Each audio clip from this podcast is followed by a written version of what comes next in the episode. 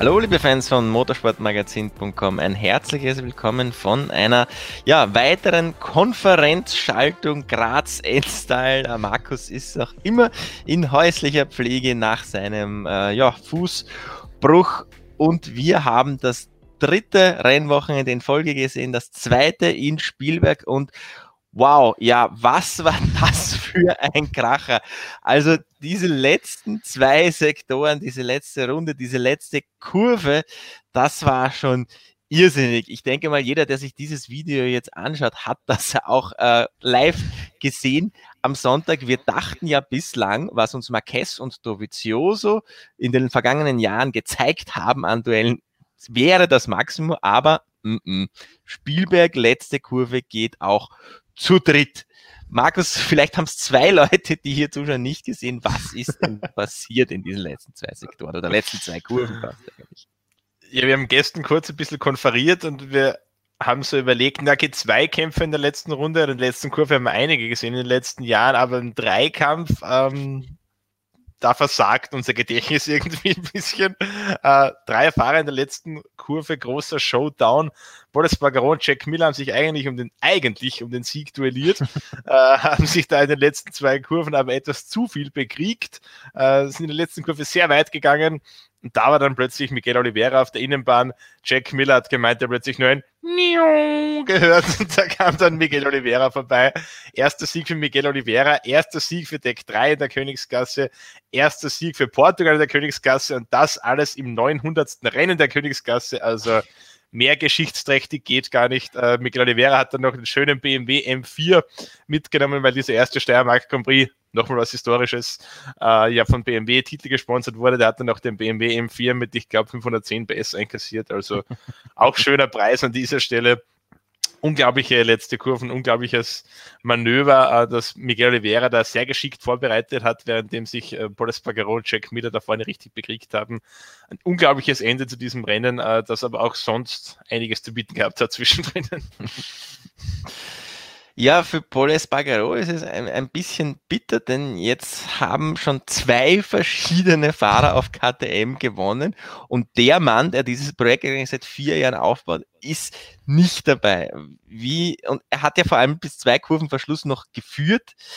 Wie ist er denn damit umgegangen? Was hat er denn in der Pressekonferenz gesagt? Denn im Park Fermé äh, hat man ja schon, ihm schon ein bisschen angesehen, ja, das nagt jetzt dann doch, dass es wieder nicht geklappt hat.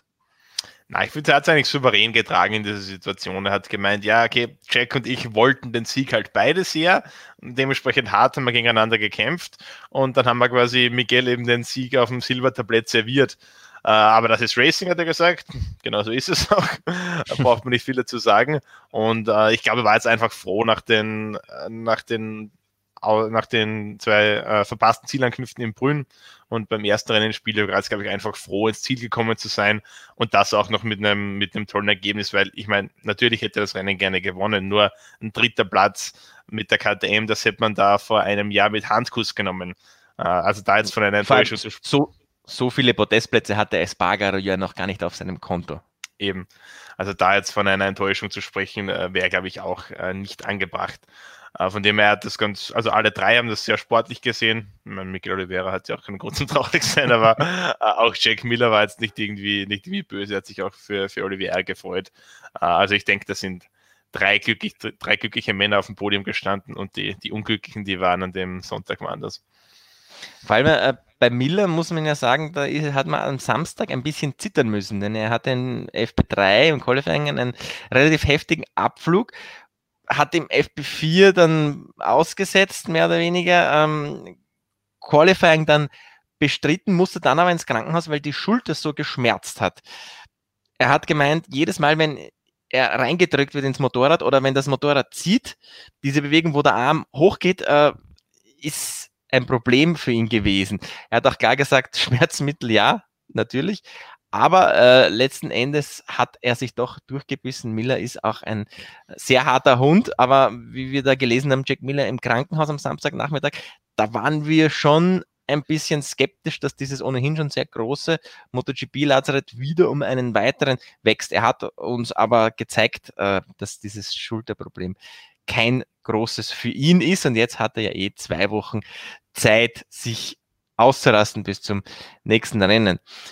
Miguel Oliveira, ich glaube, äh, ein Sieger, dem wir das alle sehr vergönnen, vor allem aber seinem Team diesen ersten Sieg vergönnen. Ähm, bei sechs Herstellern gibt es ja nur mal ganz wenige Privatteams. Äh, Poncharal ist mit seinem Team seit zwei Jahrzehnten dabei. Äh, Gruß übrigens auch an unsere Ex-Kollegin Maria Pohlmann, die seit ein paar Jahren äh, Press, also als, als äh, Vice Press Officer bei Tech 3 ist. Äh, die hat man auch im Livestream gesehen, die hat sich auch nicht gefreut an der Box, ist ziemlich gut abgegangen. Also ich, ich glaube, diesem Team muss man diesen Sieg einfach vergönnen, denn die waren so lange schon Underdog, haben immer wieder mit Crutchlow in der Vergangenheit schon um Siege gefeitet, aber es hat nie geklappt. Ähm, RW Brancheral mittlerweile über 60, hat gestern noch gesagt, ja, er wollte, er hat gehofft, er kann diesen ersten Sieg noch selbst an der Rennstrecke erleben, bevor er in Rente geht, was ja in diesem Alter, muss man sagen, auch irgendwo mal am Horizont langsam auftaucht. Was hat denn Oliveira zu seinem Sieg selbst gesagt? Der war relativ überwältigt. Also ich kann mich zuerst nur äh, den Glückwünschen an Deck 3 anschließen. Äh, wie du gesagt hast, unglaublich lange schon dabei mit ganz tollen Fahrern, aber es hat nie ganz gereicht und dann nach zwei Jahrzehnten äh, den Abschied zu wagen von Yamaha und zu KTM zu gehen, wo man damals eigentlich ein Motorrad hatte, das noch nicht wirklich konkurrenzfähig war, war ein sehr mutiger Schritt von der Webon Charal im letzten Jahr lief es auch relativ bitter, also man war weit zurück in der Teamwertung, keine wirklich zählbaren Resultate. Aber jetzt ist man belohnt worden für diesen Mut und das äh, sagt sehr viel darüber aus, wie er wie Boncharal in den letzten Jahrzehnten auch gearbeitet hat. Er war immer mutig in seinen Entscheidungen, hat oft junge Fahrer genommen, wo viele Leute oft ein bisschen skeptisch waren, aber ist oft aufgegangen. Vor ein paar Jahren erinnern wir uns zwei Rookies genommen mit Sean Sarker und Jonas Folger, äh, die beide voll eingeschlagen haben. Also der weiß schon, was er tut, der Mann. Deshalb äh, Gratulation und äh, freut mich sehr für, für die ganze Truppe. Ja, Miguel Oliveira war natürlich absolut überwältigt. Wir haben es angesprochen, diese, äh, diese Flut an Premierensiegen, dass die es da gegeben hat für ihn, für Portugal, für das Deck 3-Team. Äh, er meinte, es ist unglaublich stolz, unglaublich glücklich und, und viel mehr konnte er dazu gar nicht sagen. Und ja, ich würde sagen, jetzt hoffen wir, dass zum Saisonfinale in Portimao Fans zugelassen sind, weil dann äh, steht da wahrscheinlich richtig der Bär im, im letzten Saisonrennen in Portugal so geil dieses Finale auch war, so sehr die Zuschauer und Fans das vor den Fernsehschirmen und in den sozialen Medien abgefeiert haben, so viel Kritik gab es auch von dem Mann und dem Team, das als Vierter knapp leer ausgegangen ist. Denn Juan Mir und sein Teamchef Davide Brivio haben nach dem Rennen, ja, zu einem ziemlichen Rundumschlag gegen die Rennleitung ausgeholt. Preview hat da in seinen Aussagen fast schon ein bisschen Betrug angedeutet. Mir hat auch gesagt, er ist stocksauer. Der Grund, Paul Espargaro ist in der letzten Kurve sehr, sehr weit draußen gewesen. Mir fordert daher Tracklimit vergehen, Tracklimit vergehen in der letzten Runde, hätte die Strafe Drop One Position, also im Klassement. Zufolge, mir hätte dann diesen dritten Platz geerbt. Suzuki hat sich das eigentlich erwartet. Sie haben alle gesagt, sie sind überrascht, dass die Rennleitung da nicht eingegriffen hat. Vor allem da im Rennen zuvor in der Moto 2 ja schon Jorge Martin eigentlich gewonnen hat. In der letzten Runde aber ein sehr kleines Track-Limit-Vergehen gemacht hat. In, ich glaube, Kurve 8 war es, also ausgangs ganz, ganz ein paar Zentimeter mit beiden Reifen auf den grünen Streifen gekommen, wurde dafür mit dieser Drop-One-Position im Klassement bestraft, also schon im Berg Vermeer stand, gejubelt hat, hat er das erfahren. Marco Bezzecchi hat im Moto 2 Rennen diesen Sieg geerbt und mir und Preview waren stocksauer, denn genau diese Strafe hätten sie für den Espargaro auch gewollt. Jetzt muss man aber sagen, grundsätzlich ist das im Reglement nicht so klar formuliert, wie mir und Preview das jetzt gerne hätten. Was steht im Reglement? Ja, also wie du es gesagt hast, grundsätzlich so, Track Limit vergeht der letzten Runde, eine Position nach hinten, außer es ist so, dass man quasi als Fahrer in der Situation nichts machen konnte und abgedrängt wurde. Dann gibt es keine Strafe dafür.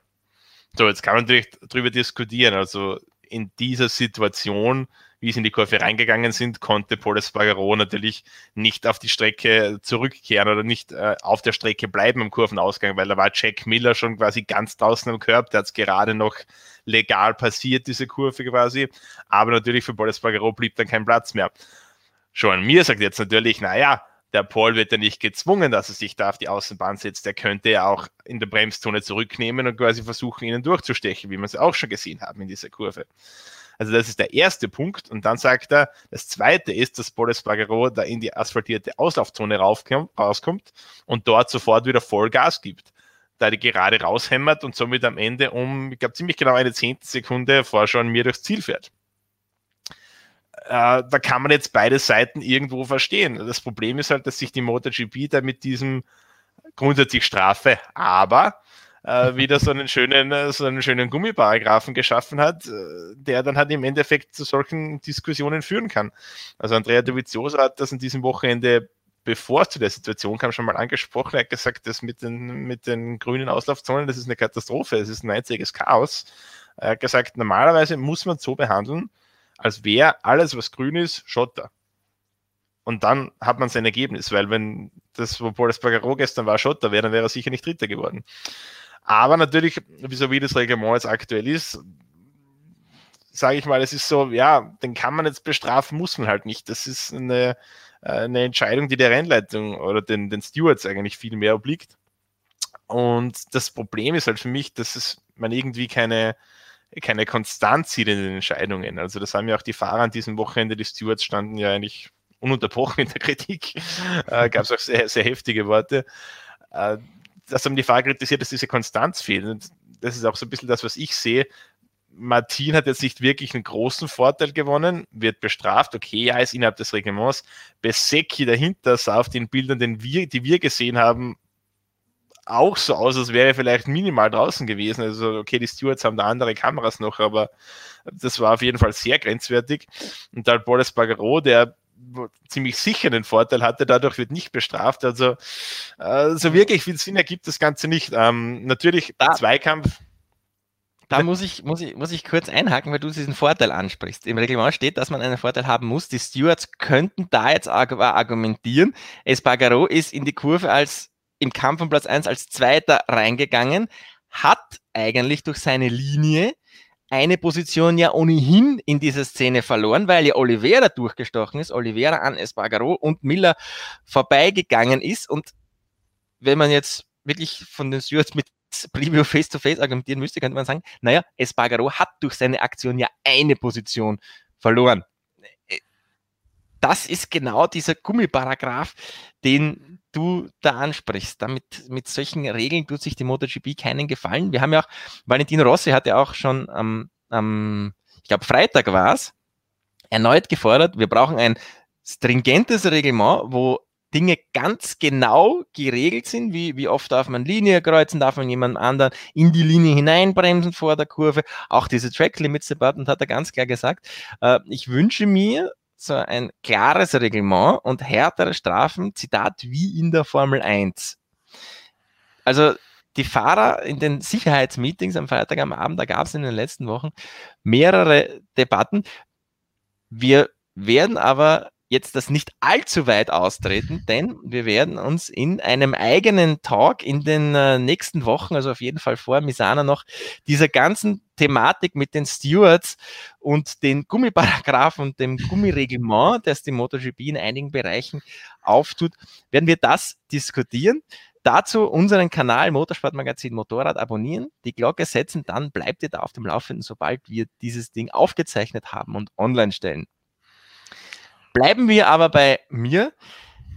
Der durfte natürlich eigentlich sauer sein. Jeder versteht, dass der sauer und angefressen ist nach diesem Rennen, denn er sah ja eigentlich schon wie der sichere Sieger aus. Denn es gab auch diesmal, wie schon vor einer Woche, zwei Rennen. Das erste Rennen mir schon zweieinhalb Sekunden vorne weg gewesen. Da waren wir schon über 50 Prozent der Renndistanz drauf. Und dann ist es passiert? Maverick Vinales, was war da los? Ja, schon mir hat an diesem Wochenende ein bisschen das Polespargaro-Schicksal vom letzten Wochenende erwischt. Souveränes erstes Rennen und dann im zweiten Rennen eben nichts mehr gelaufen. Ja, Abbruch äh, aufgrund von Mary Quinales oder vielmehr aufgrund seiner Yamaha M1. Da hat sich nämlich mal beim Anbremsen zur Kurve 1 die vordere Bremsscheibe in ihre Einzelteile aufgelöst. Äh, Vinales hatte null Bremswirkung, musste bei ca. 220 km/h vom Motorrad springen das Motorrad ist ungebremst in die Streckenbegrenzung gerast, hat den Airfenster zerfetzt, äh, die Yamaha hat dann auch noch Feuer gefangen und im Reglement steht so drinnen, wenn der Airfence kaputt ist, muss unterbrochen werden, der muss ausgetauscht werden und dann geht es weiter. So soll es ja auch sein. Ja so soll es ja auch sein. Das ist ja eine absolut richtige Entscheidung. Ähm, schon mir zu diesem Zeitpunkt eigentlich souverän auf Kurs in Richtung seines ersten MotoGP-Sieges, nachdem er vor einer Woche in Spielberg sein erstes Podium geholt hat dann der Abbruch und dann, wie gesagt, eigentlich genau das gleiche Schicksal wie Paul Espargaro vor einer Woche, denn Jean Mir hatte keinen neuen Vorderreifen mehr zur Verfügung, im Gegensatz zu der Konkurrenz oder zu einigen seiner Konkurrenten, musste dann mit dem äh, Medium, den er im ersten Rennen drauf hatte, der schon 17 Runden glaube ich, drauf hatte, musste mit dem ins Rennen gehen und konnte dann natürlich gripmäßig mit der, mit der Konkurrenz nicht mehr mithalten. In Anbetracht dessen war der vierte Platz eh ein sehr gutes Ergebnis, muss man sagen. Äh, wenn man bedenkt, dass der Rest da eben mit, mit ganz neuen Vorderreifen, mit Weichen teilweise auch unterwegs war. Also das war trotzdem doch ein sehr ordentliches Rennen, aber natürlich war die Enttäuschung groß, das ist ganz klar, wenn man im ersten Rennen so souverän vorne wegfährt. Die anderen Fahrer, selbst die auf dem Podium, haben es angesprochen, eigentlich hätte der Sieg heute schon mir gehört. Uh, der war ganz klar der stärkste Mann. Uh, das Paket, das ihm oder Suzuki GSX RR hat super funktioniert auf dieser Strecke, wie wir es schon letzte Woche teilweise gesehen haben. Und von dem her ja ganz schade für ihn. Aber wenn man sich die Leistungen anschaut, die er jetzt in den letzten zwei Wochen gebracht hat, dann denke ich, ist es nur noch eine Frage von sehr geringer Zeit, bis wir diesen Mann auch mal ganz oben auf dem obersten Treppchen auf dem Podium sehen es ist schon ein, ein, bisschen mit diesen zwei Abbrüchen schon ein bisschen ausgleichende Gerechtigkeit, muss man sagen. Denn ähm, mir hat zwar jetzt am Sonntag irrsinnig viel Pech gehabt und wahrscheinlich den fixen Sieg verloren, aber eine Woche zuvor war er ja einer der großen Profiteure von diesem Abbruch. Ähm, ohne diese rote Flagge wäre er vielleicht nur schwierig auf das Podest gekommen. Andererseits Boris Bagaro letzte Woche, äh, der große dem die rote Flagge richtig reingepfiffen hat. Diesmal eigentlich einer der Profiteure von ähm, diesem, diesem Abbruch, denn der konnte dadurch bis zur letzten Kurve um den Sieg kämpfen. Thema Reifen hast du schon angesprochen. Einige Fahrer haben sogar an diesem Wochenende, weil sie nur um sich bereit zu halten, falls es wieder rote Flaggenabbrüche gibt, Reifen ja sogar eigens aufgespart. Wir haben ein paar Sessions gesehen, wo die Fahrer lange nicht draußen, um sich eben diese diversen Reifensätze aufzusparen, just in case. Jetzt muss man natürlich sagen, äh, das Reglement erlaubt das natürlich, dass man die Reifen wechselt, wenn ein Rennen abgebrochen wird, weil es quasi wie ein neues Rennen gestartet wird. Aber man muss sagen, ob das so sinnvoll ist, denn die Fahrer wählen ja vor dem eigentlichen Rennen ihren Reifensatz aus. Und dieser Reifensatz ist ja schon darauf ausgelegt, dass eine volle Distanz hält. Wenn jetzt eine Noteflagge kommt, wird ja nicht mehr als diese volle Distanz gefahren. Da könnte man schon langsam mal anregen, ob man nicht im Fall einer roten Flagge aufgrund eines Unfalls, also wenn es jetzt nicht den Wetterbedingungen geschuldet ist, dass ja. es da plötzlich komplett runterschifft, dass eine komplett andere Strecke da ist, wenn unter solchen Unfallbedingungen abgebrochen wird, ob man dann nicht Park-Fermé-Regelung macht, man darf am Motorrad nichts umstellen, denn das ist ja im Grunde das Rennbike, das auf diese Bedingungen abgestimmt ist und diese Unterbrechungen dauern ja jetzt nicht im Regelfall sieben Stunden, dass da plötzlich 20 Grad mehr herrschen auf der Strecke. Das sollte man meiner Meinung nach, muss ich sagen, andenken. Also nach diesen zwei Spielbergerinnen ist das für mich ein, ein überlegenswerter Ansatz, denn wir haben im beiden Rennen eigentlich durch diese rote Flagge völlig andere äh, Konstellationen an der Spitze gehabt und das kann eigentlich äh, nicht Sinn der Sache sein, finde ich. Ja, ich gebe dir da voll recht. Also ich muss sagen, ich habe da bis jetzt gar nicht so konkret äh, daran gedacht, aber gestern in der Medienrunde von Sean Mir ist das Ganze eben zur Sprache gekommen. Äh, und ich finde es auch eine gute Überlegung, weil es ist ja Blödsinn im Endeffekt, okay, jetzt haben wir zwei Abbrüche hintereinander gesehen, aber davor gab es sehr, sehr lange Zeit keinen Abbruch. Also ich glaube, der letzte müsste gewesen sein Valencia 2018 und da war es aufgrund von, von Wetterbedingungen. Also jetzt aufgrund von einem Unfall, es muss sehr lange aus sein. Silverstone kann ich mich mal erinnern, das ist aber sicher, glaube ich, vier Jahre aus oder sowas. Also das passiert sehr selten. Und es wäre ein Blödsinn, wenn sich jedes Wochenende 22 Fahrer einen Reifensatz äh, aufsparen für den eventuellen Fall, dass vielleicht doch mal irgendwas passiert. Also das ergibt ja keinen Sinn im Endeffekt. Darum wäre ich auch dafür, dass man sagt, also ich würde jetzt nicht so weit gehen, dass man sagt, man muss auf Park für mehr Reglement gehen, aber ich würde zumindest sagen, dass man eben diesen Reifensatz, den man beim ursprünglichen Start drauf hatte, der bleibt beim Restart drauf, Punkt, Ende aus. Ich denke, das wäre das wäre fairer, das wäre sinnvoller, ähm, weil so im Endeffekt ganz leicht dazu führen, dass jemand, der eigentlich über so Rennwochenende alles richtig gemacht hat, ähm, für den Fehler eines anderen Fahrers oder anderes Herstell anderen Herstellers, äh, wie es jetzt in diesen beiden Fällen war, bestraft wird und das ergibt keinen Sinn und das äh, geht gegen jeglichen sportlichen Gedanken. Also äh, ich denke, das wäre eine gute Idee, das so zu lösen, dass man sagt, der Reifensatz, der ursprünglich draufkommt, der bleibt drauf und dann hat man das sicher in solchen Fällen faire Rennen. Nur wenn man das Reglement diesbezüglich ändert, dann gibt es wahrscheinlich eh die nächsten vier Jahre keinen Abbruch mehr in so einer Situation und dann hat sich sie wieder erledigt. Aber ja, äh, grundsätzlich wäre ich da auch voll dafür. Gehen wir mal an unsere Zuschauer raus, schreibt uns doch in den Kommentaren, was ihr von so einer Regelung halten würdet, ob, ob ihr es jetzt an den letzten zwei Wochen ohnehin cool gefunden habt, dass man binnen zwei Rennen eigentlich vier komplett andere äh, Rennen ja, genießen durfte, auch wenn zwei Rennen, Rennen 1 und Rennen äh, das Steiermark und das Österreich Grand quasi dann sinnlos waren, eigentlich nur ähm, Pole Races, fast wie in der Superbike, wo eine neue Startaufstellung ähm, organisiert wird. Kommen wir aber noch einmal auf den Unfall von Vinales zu sprechen, denn äh, Bremsprobleme waren bei Yamaha an diesem Wochenende das große Thema. Quattararo war, glaube ich, in jeder einzelnen Session mehrmals draußen, weil die Bremse nicht wirklich gegriffen hat. Man hat auch gesehen beim Restart, Quattararo ist dann zu Rossi hingefahren, hat ihm gezeigt, hey, äh, Bremse geht, funktioniert die bei dir? Und Rossi hat so gezeigt, oh, oh la la. Äh, ein desaströses Ergebnis auch für Yamaha. Und jetzt hat man nach dieser Baustelle Motor, wo man jetzt übrigens auch vor Spielberg die Anfrage zurückgezogen hat, dass man diesen Motor ändern darf. Yamaha hat aufgrund dieser Motorschäden von Jerez ja bei der Herstellervereinigung MSMA angefragt, dürfen wir vielleicht den Motor neu bearbeiten. Da müssten alle fünf anderen Hersteller zustimmen.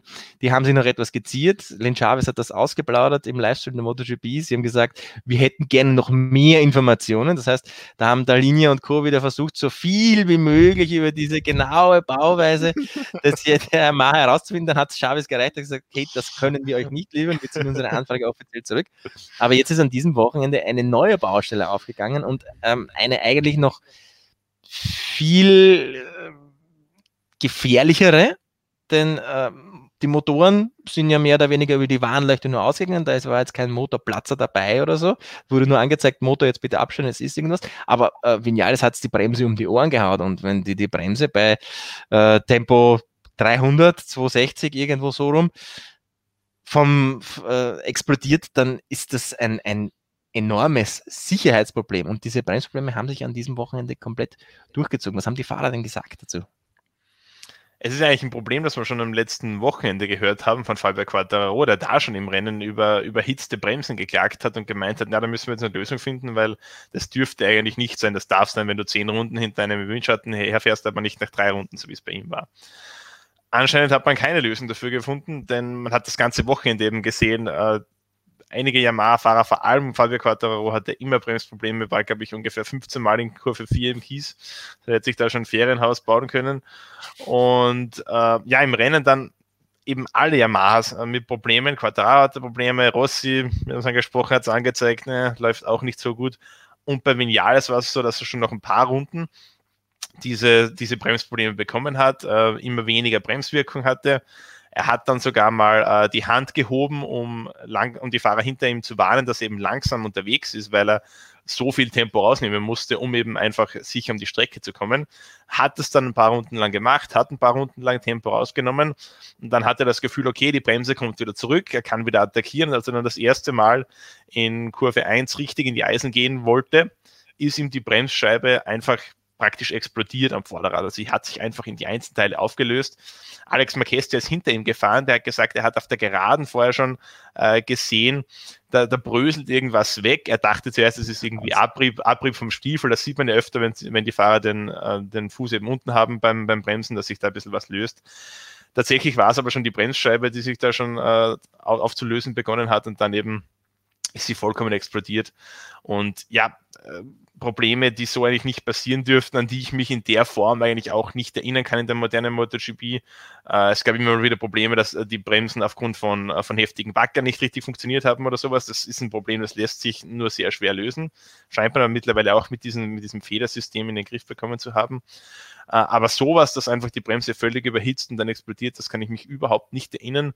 Und jetzt ist natürlich die große Frage, wir haben da sechs unterschiedliche Hersteller, 22 Bikes am Start und Probleme haben an diesen zwei Wochenenden nur die vier Yamahas. Also das äh, sollte dann schon ein bisschen äh, für eine ausführliche Untersuchung sorgen, weil alle sechs Hersteller äh, stellen ihre Bremsen ja nicht selbst zur Verfügung, sondern die werden geliefert von Brembo, allesamt. Also alle 22 Motorräder sind auf denselben Bremsen unterwegs.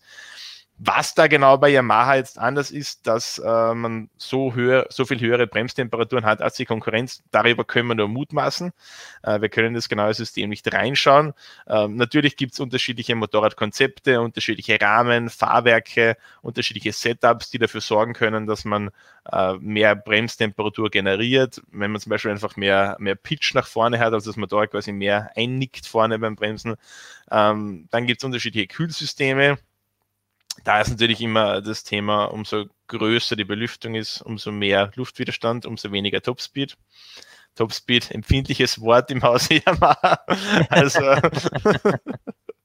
äh, da kann sich jetzt jeder selbst äh, seinen Reim draus machen. Ich bin gespannt, ob wir da äh, Informationen erhalten von Brembo oder von Yamaha, was da genau passiert ist. Ich glaube, äh, die haben großes Interesse daran, das aufzuklären weil natürlich ist Spielberg eine harte Bremsstrecke, aber es gibt auch noch andere harte Bremspunkte auf diesem Kalender und ich glaube, äh, ein Motorrad ohne Bremswirkung, das wünscht kein Arbeitgeber seinem Fahrer in der MotoGP, von dem her sollte man sich das ganz genau anschauen äh, und natürlich auch im Hinblick auf die nächste Saison, wo wir vielleicht auch wieder Strecken wie Motegi im Kalender haben, wo es ja eher nicht besser, sondern sogar vielleicht noch eine Spur schlimmer ist mit den Bremstemperaturen. Ähm, immerhin konnte Quadraro so viel Schadensbegrenzung betreiben, dass er die WM-Führung behalten hat. Das ist äh, die vielleicht einzige positive Nachricht, die Yamaha aus Spielberg äh, mitnehmen kann. In der WM haben wir jetzt einen irrsinnig spannenden Stand. Es sind sieben Fahrer innerhalb von 25 Punkten. Das heißt, sieben Fahrer könnten schon beim nächsten Rennen die WM-Führung wieder inne haben. Das geht von Quattararo bis runter Rossi, da sind KTMs dabei und, und, und. Und für die Spannung in der WM gab es ja auch an diesem Wochenende eine, für die Spannung eine gute Nachricht, für die MotoGP an sich, ja, kann man nicht sicher darüber streiten. Marc Marquez wird weitere zwei bis drei Monate ausfallen. Ähm, wenn wir jetzt hochrechnen, Ende November ist schon der Saisonschluss. In drei Monaten sind wir fertig. Das heißt, sollten diese drei Monate wirklich ausgereizt werden, wird Marc Marquez in diesem Jahr kein einziges Rennen mehr bestreiten. Das ist für Honda eine totale Hiobsbotschaft, aber für den WM-Stand ist das in dem Fall hilfreich, denn wenn ein Marquez jetzt zum Beispiel in Misano wiedergekommen wäre, fit gewesen wäre oder so, dann muss man sagen, neun Rennen haben wir noch wäre nicht unbedingt auszuschließen gewesen, dass er vielleicht vorne noch mitmischt. Jetzt kann man ganz klar sagen, Marc Marquez wird nicht Weltmeister 2020 werden zu 100 Prozent. Wahrscheinlich wird er ersetzt in den bis so lange bis er wieder da ist von Stefan Bradl. Ganz fix ist das noch nicht, aber Stefan und auch Alberto Putsch haben das in ihren äh, Interviews am Wochenende schon durchklingen lassen. Jetzt muss sich Honda aber natürlich überlegen, denn Bradl hat man in diesen drei Rennen jetzt als Testkaninchen eingesetzt. Da wurde wieder neue Teile gefahren, neue Setup-Lösungen ausprobiert, aber er durfte nicht sein eigenes Setup aus bilden, mit dem er sich am schnellsten fühlt, um im Rennen auf Ergebnisse zu fahren. Da muss sich Honda jetzt schon fragen, ob man von dieser Strategie nicht vielleicht abrücken sollte. Denn man steht in der Konstrukteurs-WM als Vorletzter da, man steht in der Team-WM, das Werksteam von Repsol Honda, das diese Wertung zigmal gewonnen hat, ist letzter hinter allen, hinter den Avintias und wie sie alle miteinander heißen. Also das ist eine, eine Blamage. Da muss man jetzt schon überlegen, jetzt weiß man, okay, Marquez kommt nicht mehr oder kommt vielleicht für die letzten zwei bis drei Rennen.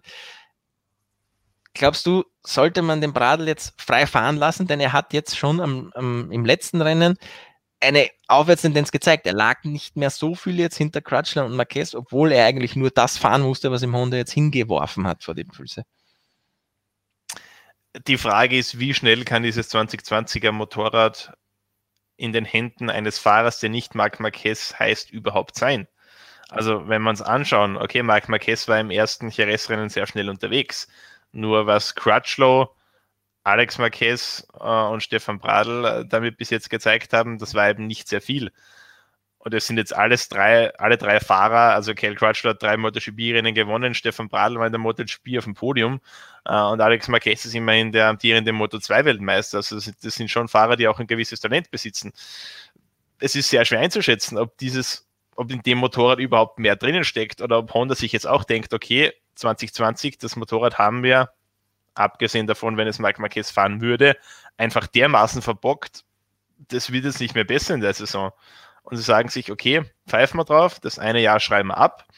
Und dafür schauen wir, dass wir für nächstes Jahr eben wieder ein konkurrenzfähiges Paket schnüren können. Weil, ich meine, ganz ehrlich, ja, natürlich sieht es extrem bitter aus, wenn man jetzt auf dem letzten Platz der Teamwertung ist. Nur ob ich da jetzt Elfter oder Sechster oder Siebter wäre, ist im Endeffekt auch egal.